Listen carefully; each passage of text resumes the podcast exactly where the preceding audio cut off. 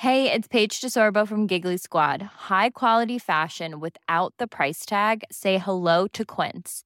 I'm snagging high-end essentials like cozy cashmere sweaters, sleek leather jackets, fine jewelry, and so much more. With Quince being 50 to 80% less than similar brands.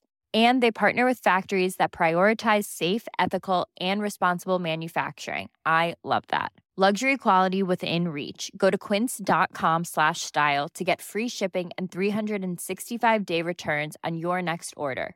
Quince.com slash style. Servus. Christi.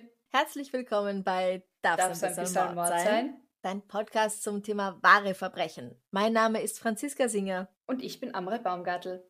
Und wir haben heute was ganz Besonderes für euch. Letzte Woche mussten wir leider aussetzen, weil es einfach alles zu viel geworden ist. Wir haben so einen Stress bekommen, weil Amra ja auch nicht in Wien ist, sondern in Kärnten zum Proben.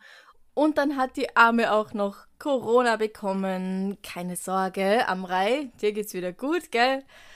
Aber jedenfalls musste ich dann den Kultursommer auch alleine machen. Nein, ich musste ihn nicht alleine machen, sondern eine liebe Freundin, die Julia Stipsitz, die auch hier im Podcast schon ein paar Mal zu Gast war, als Amrei keine Zeit hatte. Ähm, die hat den Abend mit mir gemacht und es war sehr schön.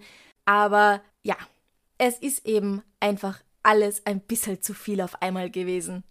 Und bevor ich dann vielleicht auch noch krank werde, jetzt nicht wegen Corona oder sowas, sondern einfach, weil der Körper vor Erschöpfung schlapp macht, haben wir gesagt, so, jetzt müssen wir noch eine Woche Pause machen. Manchmal wird halt einfach alles ein bisschen zu viel und dann sagt der Körper auch zwischendurch mal, man sollte ein bisschen Pause machen. Man darf sich auch mal Pause machen, bevor der Körper dann sagt, kurz mal Stopp. So schön sie auch alles ist und so viel Spaß es macht, es ist halt dann doch Arbeit und es steckt da auch ganz viel drin in diesem Podcast an Arbeit, die ihr nicht seht, die ihr nicht hört, sondern was halt alles so im Hintergrund einfach abläuft. Und gerade läuft zum Glück auch sehr, sehr viel im Hintergrund ab und wir bereiten uns ja auch für die Tour vor, die wir Ende August in Deutschland haben. Und genau, kauft euch Tickets. Wir würden uns so sehr freuen, euch live kennenzulernen. Weil uns zwei, wir kennen uns ja schon. Also Franziska und ich, wir, uns geht's ja um euch. Genau.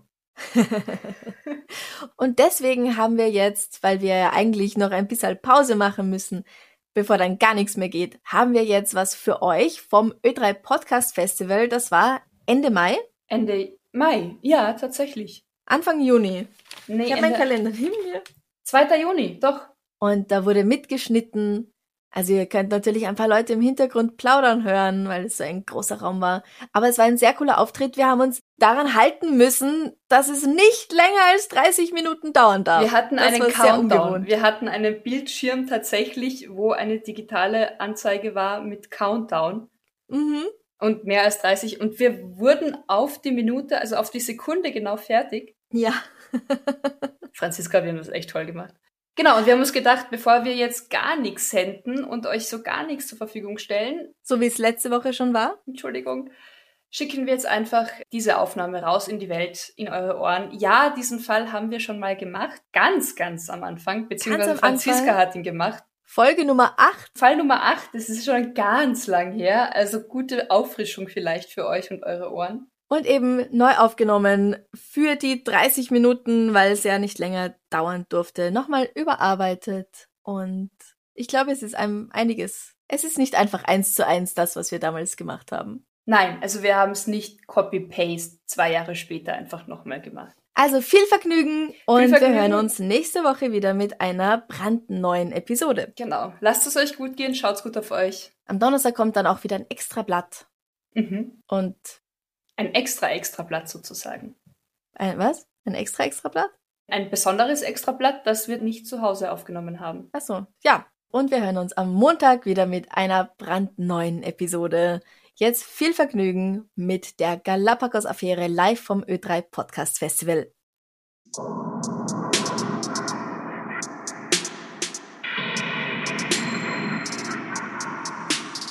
Freuen uns sehr, dass wir heute den beliebtesten True Crime Podcast bei uns haben. Darf's ein bisschen Mord sein? Bitte kommt jetzt auf die Bühne Amrei Baumgartel und Franziska Singer.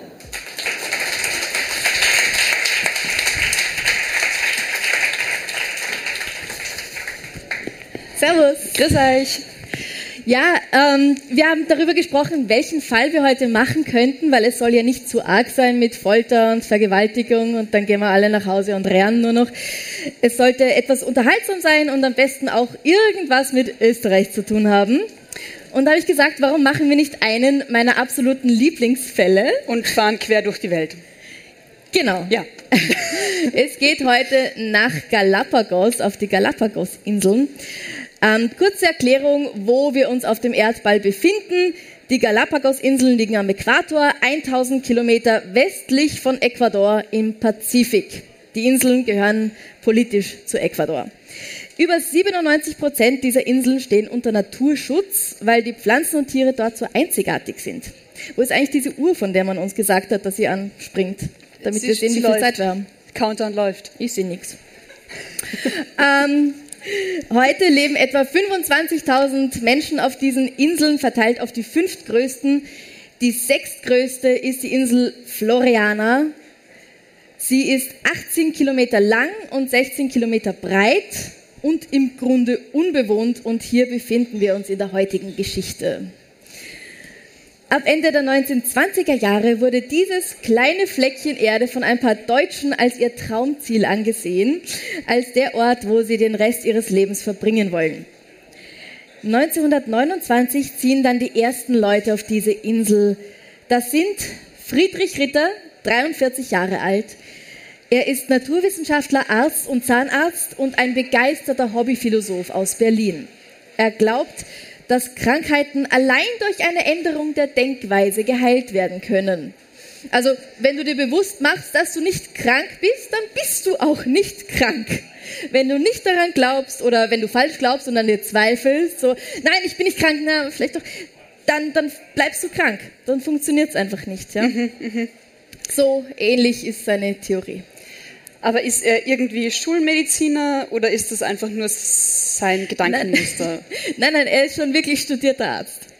Und zusätzlich glaubt er nicht an die Krankheiten, die er studiert hat. Ja, korrekt. Gut. Genau. Äh, ein bisschen. Ja.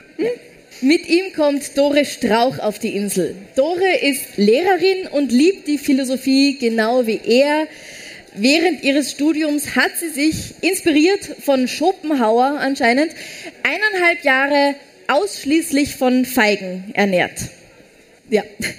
Mit 23 heiratet sie einen 22 Jahre älteren Mann, aber sie hasst es, die typische Hausfrau geben zu müssen.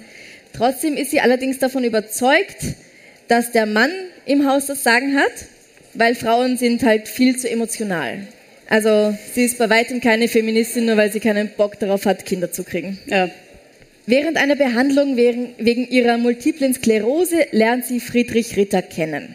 Erst hat sie Angst vor dem kleinen, gedrungenen Mann mit den stechend blauen Augen. Und in ihren Memoiren schreibt sie, eines Tages während einer Strahlenbehandlung kam ein jung aussehender Arzt durch den Raum. Er ist mir wegen der tiefen Furchen auf seiner Stirn und dem extrem groben Ausdruck in seinen Augen besonders aufgefallen.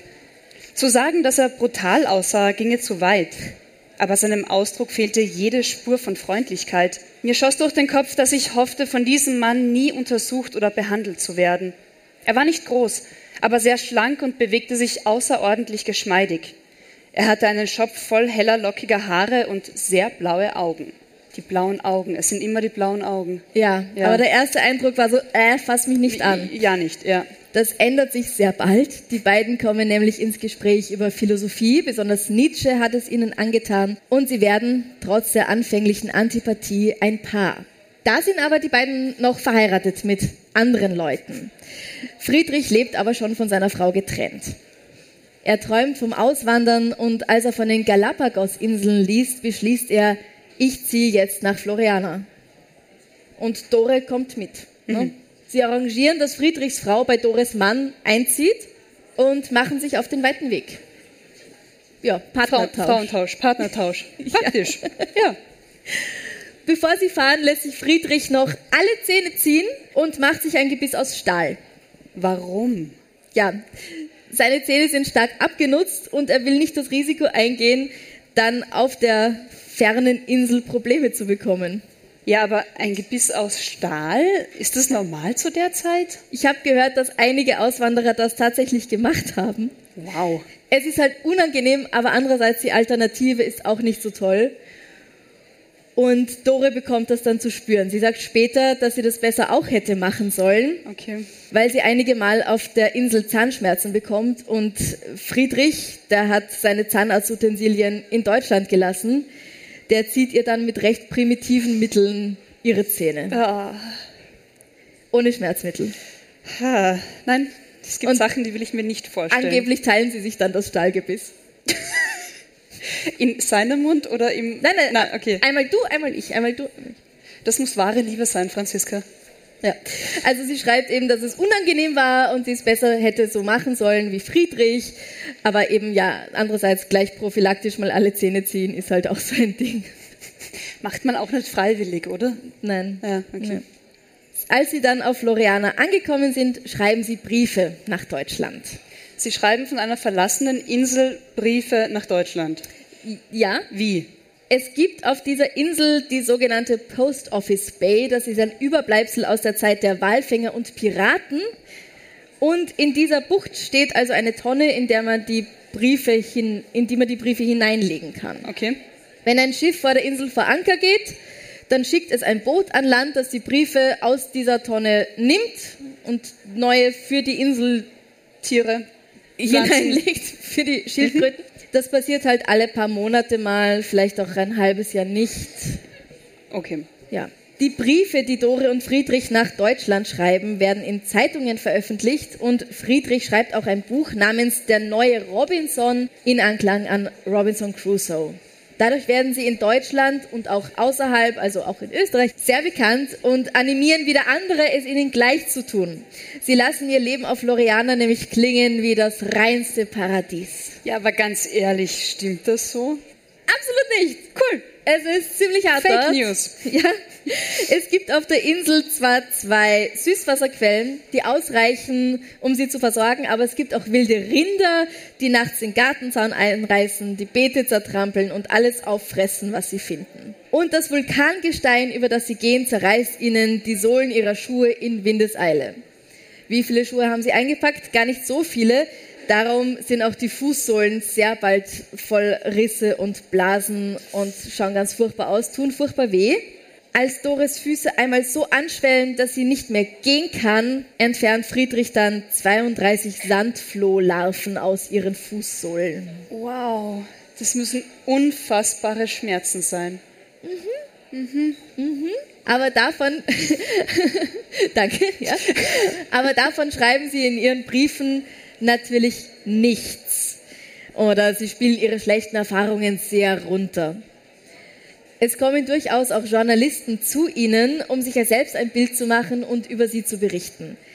Einige Auswanderer auf der Suche nach dem perfekten Platz zum Leben fühlen sich angesprochen von ihren Schilderungen dieses Paradieses und besuchen die Insel, aber die wenigsten halten es lange dort aus. Die meisten steigen sofort wieder auf ihr Schiff und fahren einfach irgendwo anders hin, wo es schöner ist. Auch Familie Wittmer will das versuchen, das Leben dort. Die Wirtschaftskrise in Deutschland veranlasst die Kölner Familie zu einem radikalen Neuanfang in diesem hochgepriesenen Paradies und zieht mit Sack und Pack mit Kind und Hund nach Floriana. Die Wittmers, das sind Heinz und Margret, gemeinsam mit Heinz Wittmers Sohn Harry, der aus seiner ersten Ehe stammt, und zwei Hunden. Sie hoffen, dass sich Harrys Gesundheitszustand durch das Klima dort bessert. Der leidet nämlich an einer Lungen- und an Augenkrankheiten. Es wird sich aber nichts bessern. Spoiler. Ja, vor allem, ich meine, Augenkrankheiten kannst du halt auch nicht so durch gute Meeresluft heilen, oder? Vor allem auch nicht in einer Gegend, wo ständig die Sonne scheint, direkt am Richtig. Äquator. Richtig. Ja. Und ja, Lungenkrankheiten, okay, da brauchst du andere Luft wahrscheinlich. Frische aber Meeresluft. Augen, ja. Und Harry erblindet dann auch beinahe. Geht voll auf der Plan. Geht Okay. sehr gut auf. Es heißt mich raten, Dore und Friedrich freuen sich wahnsinnig über ihre neuen Nachbarn, endlich Menschen, endlich Gesprächspartner, innen. Absolut nicht. Sie möchten unbedingt die einzigen beiden auf dieser 18 mal 16 Kilometer großen Insel bleiben. Und sie geben den Widmers auch erfahrungsgemäß nicht lange. Die anderen haben sie auch nicht lang ausgehalten, maximal ein paar Wochen, Monate, bis halt eben das nächste Schiff gekommen ist. Und noch dazu sind die Widmer so bodenständige Leute und sie sind ja die, äh, die Philosophen und mit denen können sie halt einfach gar nichts anfangen. Die sind unter ihnen. Jetzt aber noch mal ganz kurz zurück zum Anfang. Die sind tatsächlich die einzigen zwei Menschen auf dieser Insel. Also es gab ja. da nie vorher Ureinwohner. Da wohnt sonst niemand. Wahnsinn. Ja. Okay.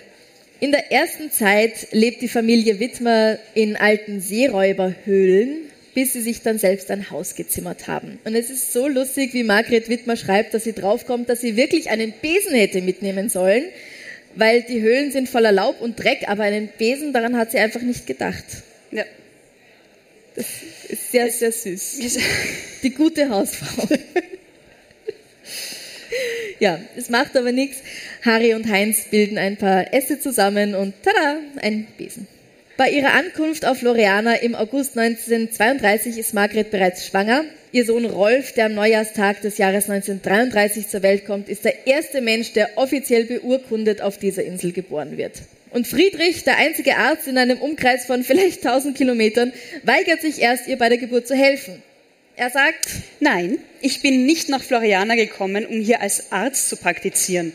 Wie stellen Sie sich das eigentlich vor? Ich kann doch nicht stundenlang hier oben herumsitzen. Dazu habe ich viel zu viel zu tun. Ja, ich meine, was hat er zu tun? Keine Ahnung.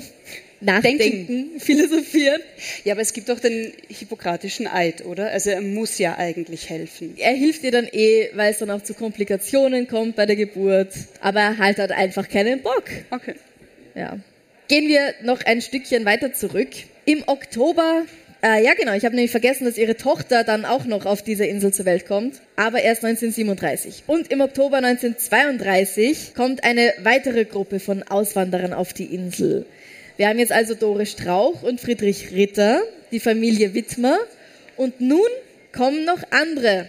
Und die haben sich auch fest vorgenommen zu bleiben. Es ist die österreichische Baroness Eloise Wagner de Bousquet mit ihren Liebhabern Rudolf Lorenz. Mit dem hatte sie zuvor ein Geschäft in Paris betrieben, eine Boutique namens Antoinette. Und Robert, genannt Bubi Philipson aus Berlin, den stellt sie als ihren Gemahl vor. It's that time of the year. Your vacation is coming up.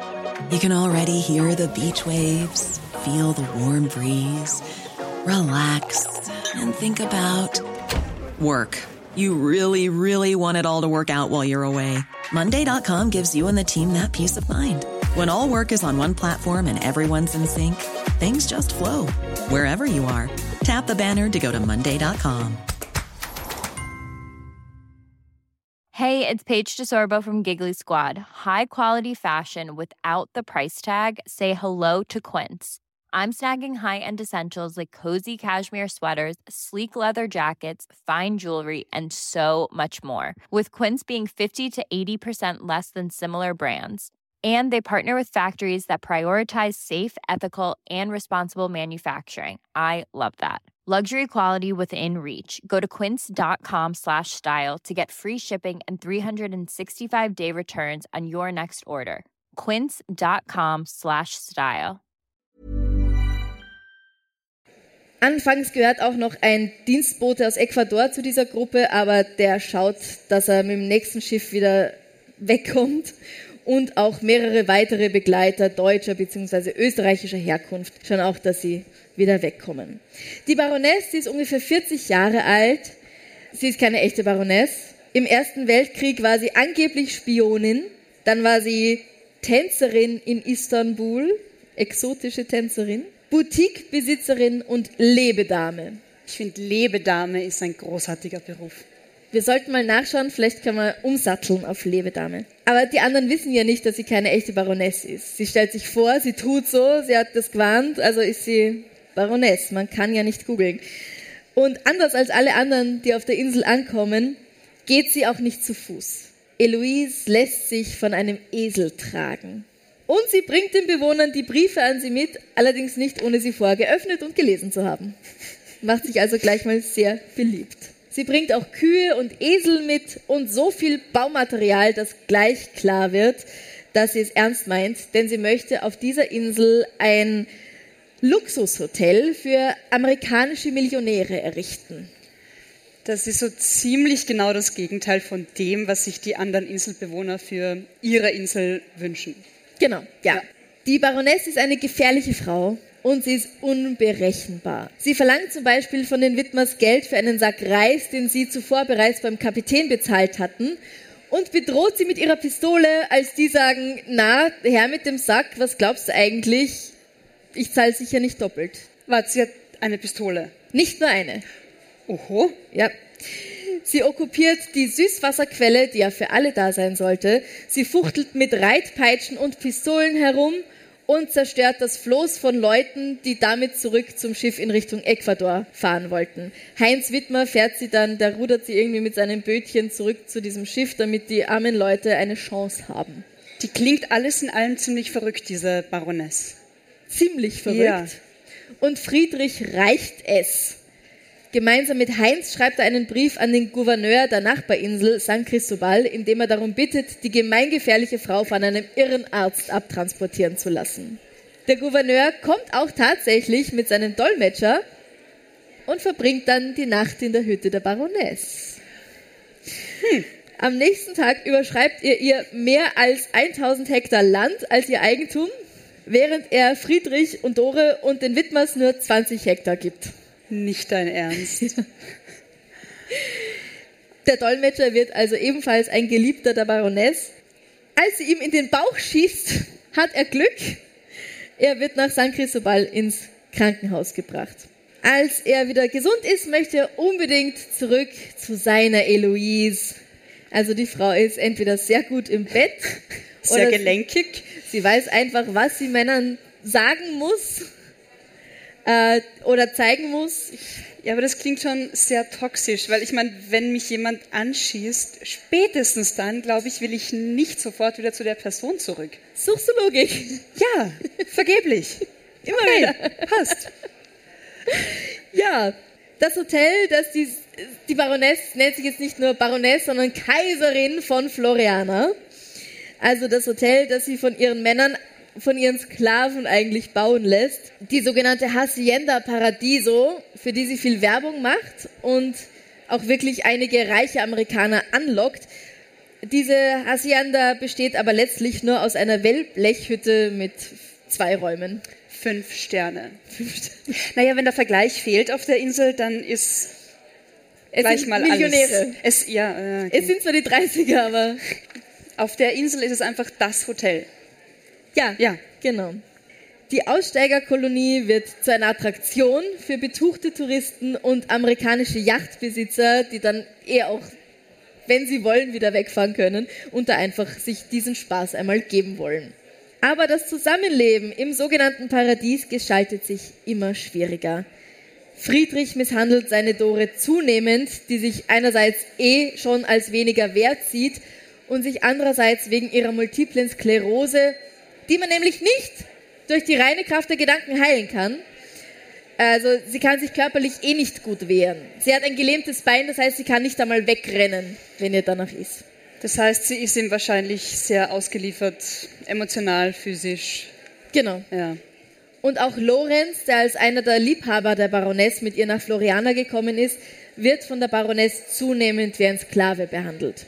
Sie verbietet ihm den Kontakt zu den anderen und ihr anderer Liebhaber, Bubi Philipson, prügelt regelmäßig auf ihn ein.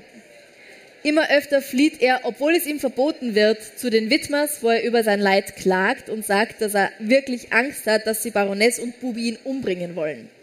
Schließlich traut er sich einmal und bleibt einige Zeit lang bei der Familie und hilft ihr auch bei der Arbeit, aber dann kehrt er halt wieder zurück ich habe keine Ahnung, aber diese Frau muss entweder wahnsinnig charmant sein oder eben gut im Bett, gelenkig. Charismatisch. Charismatisch, nennen wir es charismatisch. Ja. Wir befinden uns nun am Anfang des Jahres 1934. Es herrscht eine schreckliche Dürre auf der Insel, was bewirkt, dass die Anspannung zwischen den Bewohnern noch größer wird, als sie sowieso schon ist. Lorenz bekommt von der Baroness jetzt gar nichts mehr zu essen oder zu trinken und endlich reicht es ihm und er traut sich, ihr entgegenzutreten. Wieder einmal wird er von Bubi, der im Gegenteil zu ihm Wasser und Nahrung erhält, niedergeschlagen und ausgepeitscht. Er schleppt sich zu Dore und Friedrich und bittet sie in seiner Verzweiflung, einen Brief für ihn in der Posttonne zu hinterlegen, zu verstecken, dass er von der Insel weg möchte. Danach versteckt er sich wieder bei den Widmers. Und ab jetzt wird es unklar. Oder ungereimt, sollte ich vielleicht sagen. Eines Nachts im März 1934 hören Dore und Friedrich, schreibt sie in ihrem Buch nämlich, einen fast unmenschlichen Schrei.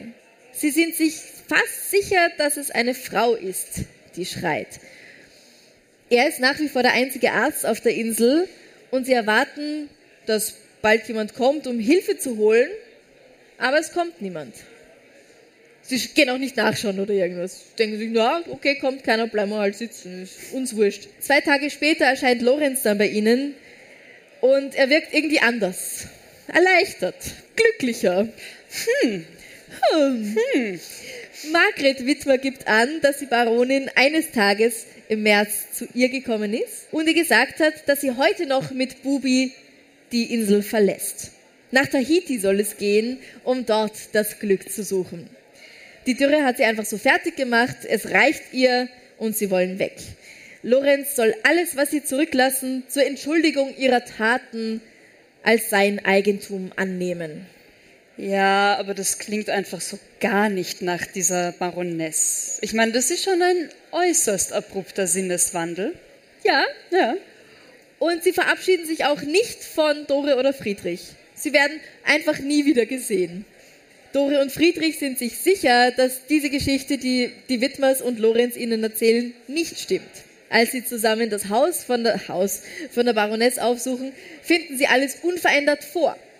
Ihre Zigaretten sind noch da, Familienfotos, Schuhe, sogar ihr Glücksbringer, ohne den sie nie eine Reise antreten würde.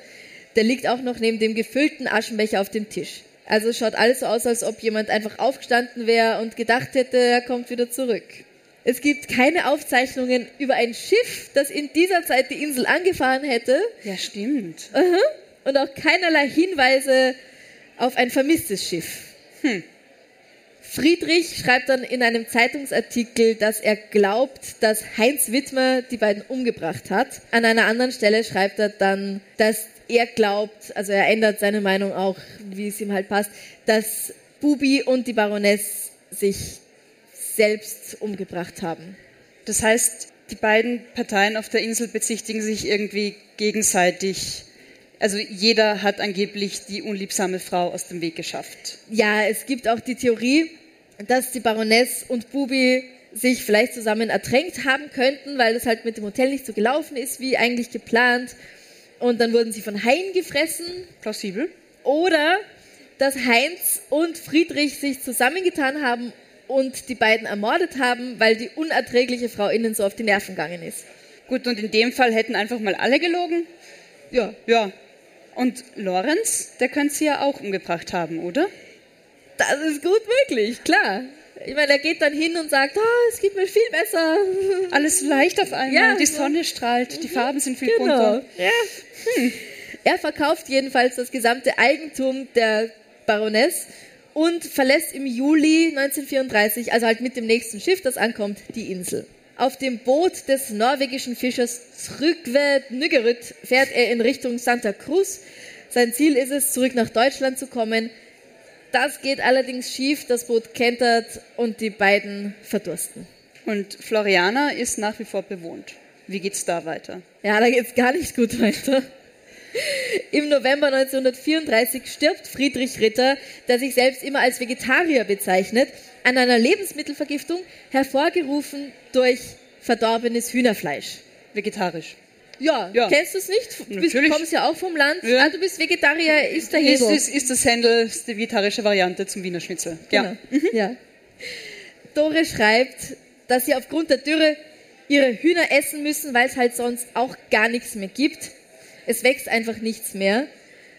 Es gibt auch nicht mehr viele Hühner, weil viele von ihnen selbst schon einer mysteriösen Krankheit zum Opfer gefallen waren. Die beiden bereiten also eins der verstorbenen Hühner so zu, dass sie meinen, jegliche Krankheitserreger ausgeschaltet zu haben und setzen sich zum Essen. Also mit verstorbenes Huhn meine ich, es ist von selbst gestorben. es, wurde, es wurde verstorben, das Huhn. Ja, es mhm. wurde nicht geschlachtet. Ähm, ja, Aber es klingt nach keiner guten Idee, wenn du mich fragst. Überhaupt nicht. Also, ja. Vor allem, wenn es krank war. Eben. Also von selbst verstorbene Tiere, glaube ich, ist nie eine gute Idee, die dann noch zu essen und nicht, zuzubereiten. Ja, meistens eher nicht. Wenig später verschlechtert sich dann auch Friedrichs Zustand rapide. Dore liest ihm noch seine Lieblingsstellen aus, also sprach Zarathustra vor, bevor sie dann zu den Widmers geht, um Hilfe zu holen. Und übrigens, wer aufgepasst hat, so viel zu seiner Überzeugung, ja, sagst halt, dass du nicht krank bist, na, dann bist du auch nicht krank. Hat funktioniert. Einwandfrei. Hat funktioniert. Ja. Also nicht. Ja. ja. Mit ihrem lahmen Bein braucht sie von ihrem Häuschen zu dem von den Widmers drei Stunden. Sagt sie. Vielleicht hat sie auch mehrere Pausen eingelegt, weil sie es nicht so eilig hatte. Man kann sich auch Zeit lassen. Ja. Die Gegend anschauen. Genau. Ja. Die Widmers, die rennen dann eh hin, äh, die können ihm nicht helfen und Friedrich stirbt. Weil er sie psychisch und physisch misshandelt hat, nehmen viele an, dass Dore ihn umgebracht hat. Ich weiß nicht, wer von euch da auch vielleicht schon ein bisschen dran gedacht hat. Die Botulismusbakterien, die in dem Hühnerfleisch höchstwahrscheinlich drin waren, hätten bei sachgemäßer Zubereitung nämlich wirklich auch abgetötet werden müssen.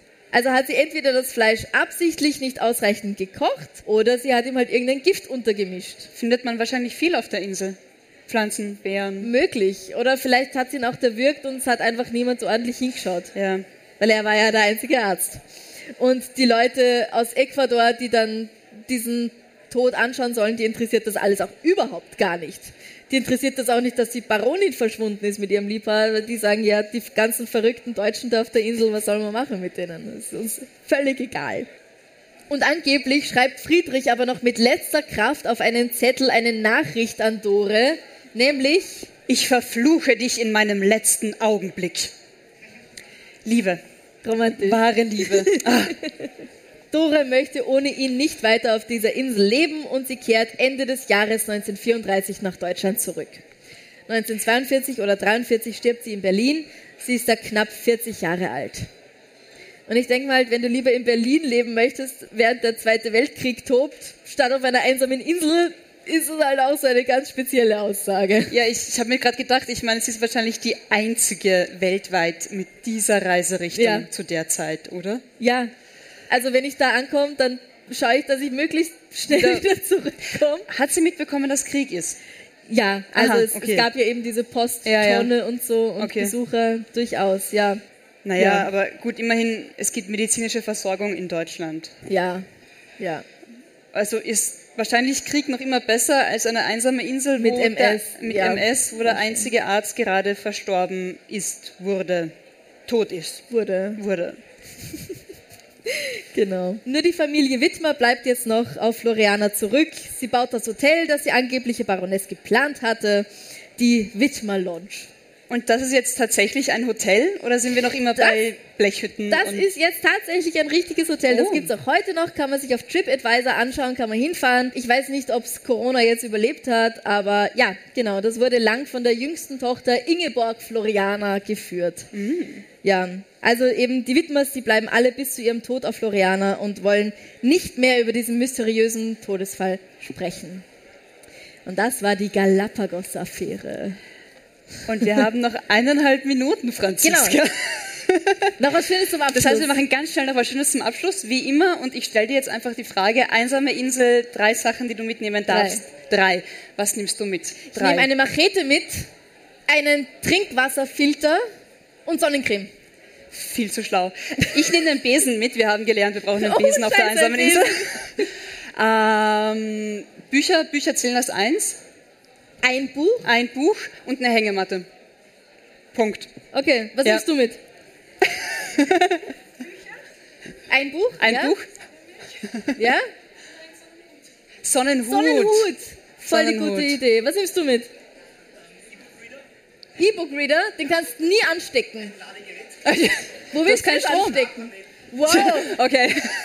okay. Er hat sich was überlegt. Hängematte kriegst du eine dann. Ja, vielen cool. herzlichen Dank. Herzlichen Dank. Viel Spaß noch. Oh yeah, oh yeah. Danke Franziska, danke Amrei. Aber wieso nehmt ihr kein Handy mit Ladegerät mit? Weil sonst kann man ja keine Podcasts hören. Einsame Im Sonnenhut? Insel. Einsame Insel. Ich habe erst einmal was anderes zu tun, glaube ich. Achso, Mit der Machete. genau, da war noch was. Nein, Wir danke sind nicht schön. auf der gleichen Insel, Franziska. Danke, Danke dass ihr da schön, seid. Dankeschön. Danke.